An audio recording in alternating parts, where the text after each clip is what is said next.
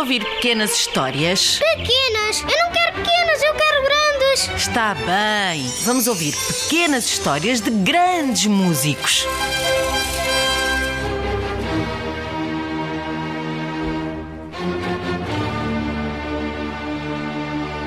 Quem não conhece os compassos iniciais desta música? Sim, foi escrita por Ludwig van Beethoven.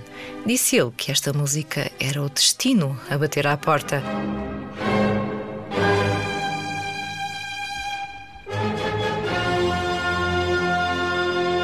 Beethoven nasceu numa casa à beira do rio Reno, na cidade de Bonn, na Alemanha. Melhor dizendo, nasceu no sótão da casa. Sabe-se que foi batizado no dia 17 de dezembro de 1770 e, como era habitual, os batizados fazerem-se um dia depois do nascimento, presume-se que tenha nascido no dia 16.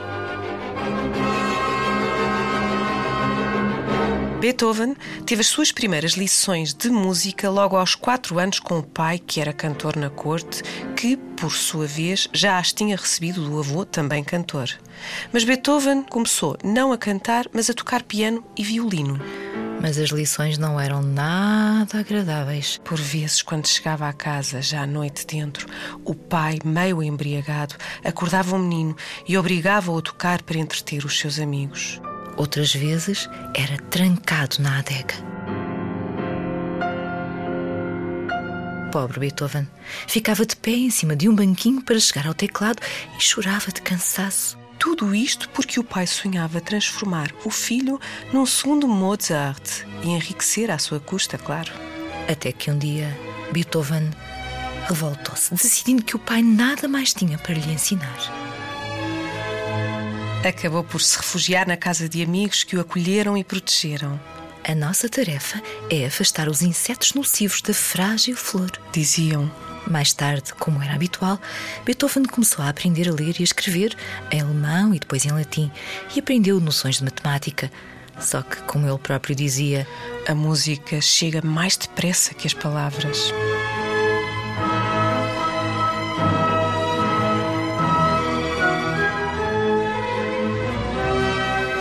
As idas à escola acabaram logo aos 13 anos.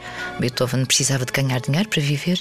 Sabemos até que mais tarde, com o agravamento do problema de alcoolismo do pai, que gastava em bebida todo o salário, Beethoven acabou por convencer o patrão do pai a pagar-lhe metade do salário e assim conseguiu pagar as despesas básicas da família.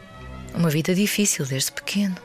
Nem a mãe conseguia enfrentar o feitio tempestuoso do pai, embora tentasse compensá-lo com carinho. Tímido, sossegado, Beethoven não se interessava nada pelos jogos habituais das outras crianças da sua idade.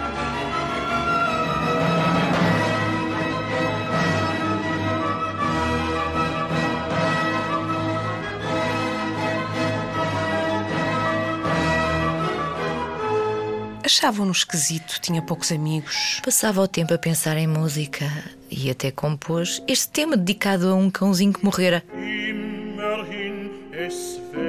Aos oito anos, deu o seu primeiro recital. Hum, bem contrariado, mas chamaram-no logo Wunderkind. Rapaz Maravilha. E aos dez, publicou a sua primeira peça, Variações sobre uma Marcha de Dressler.